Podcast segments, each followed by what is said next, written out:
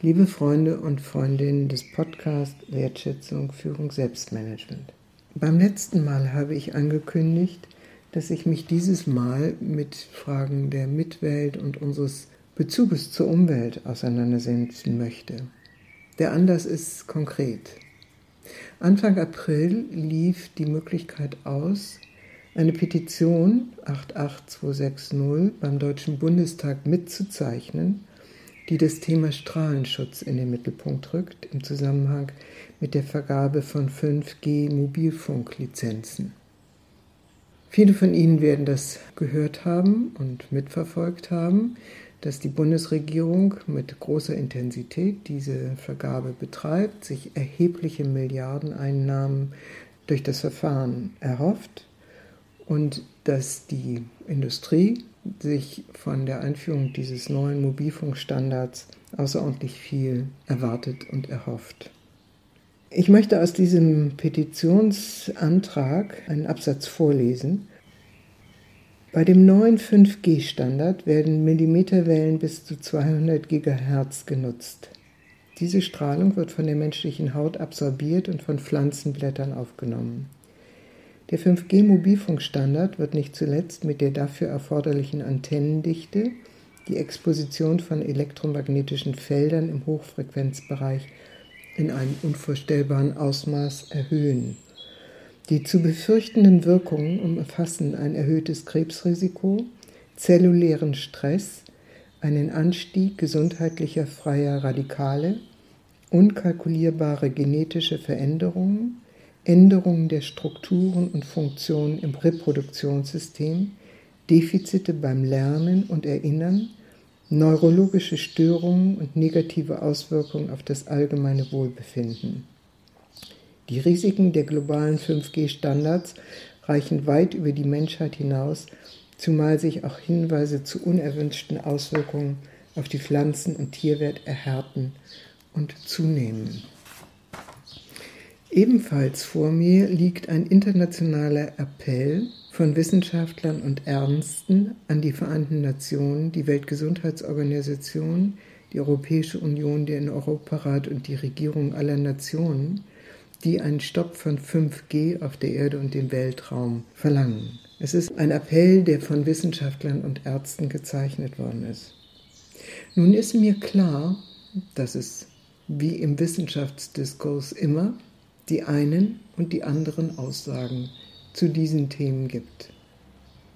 Gleichwohl möchte ich daran erinnern, dass es mal eine Technologiefolgenabschätzung gab und diese Technologiefolgenabschätzung eigentlich das Ziel hat, bevor man Technologien einführt, deren Wirkungen zu untersuchen und vor Gefährdungen zu warnen.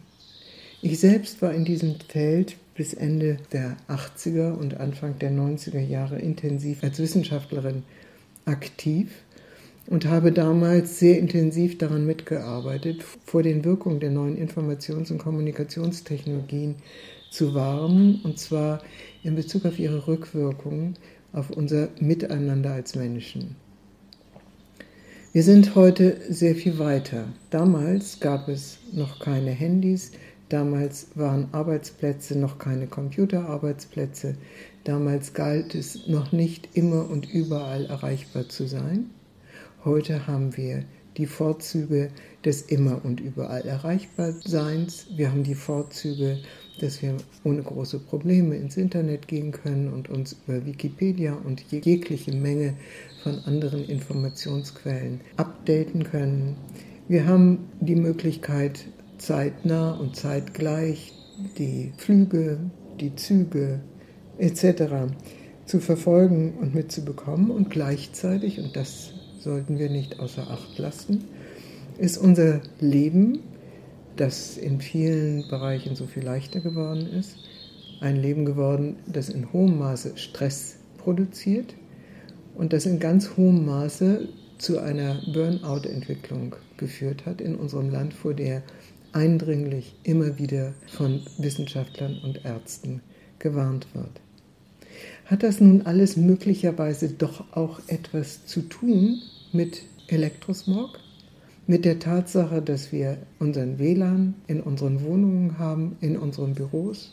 Mit der Tatsache, dass wir überall und immer erreichbar sind, und zwar nicht nur für Nachrichten, sondern eben auch für elektromagnetische Wellen. Erneut, mir ist klar, dass darüber ein sehr intensiver wissenschaftlicher Disput erfolgt und natürlich sind die Mobilfunkanbieter ausgestattet mit Gutachten, die sie von wem auch immer bekommen haben, wonach dieses alles eher ungefährlich sei. Ich möchte die Frage dennoch in den Raum stellen. Wir Menschen sind nicht nur kommunizierende Wesen, sondern wir sind auch Sender also wir senden Energie aus und wir sind Empfänger. Wenn wir heute Antennen aufstellen und meinen, nur diese seien Sender und Empfänger, dann irren wir uns gewaltig. Wir wissen, dass es Telepathie gibt, dass es so etwas gibt wie die Möglichkeit, die Energie eines Menschen zu spüren, wenn er in den Raum kommt. Wir haben gerade die Sensitiveren unter uns, haben ein Gespür vielleicht dafür entwickelt, wie ein Mensch energetisch gerade unterwegs ist, ob er oder sie uns Energie abzieht oder uns Energie gibt. Es ist da so erstaunlich anzunehmen, dass wir, wenn wir sozusagen an jeder Stelle zu Hause, draußen von elektromagnetischen Wellen erreicht werden, dass wir dann diesen Einwirkungen ausgesetzt sind ich frage mich, wie weit wir als Menschen in der Lage sind, uns dagegen zu schützen. Ich kenne Menschen, die wegen Elektrosmog inzwischen krank sind, die versuchen, an Orte zu ziehen, wo sie dem wenig ausgesetzt sind und die mit erheblichen Problemen zu kämpfen haben. Und Sensitivität ist etwas, das kriegt man nun mal mit.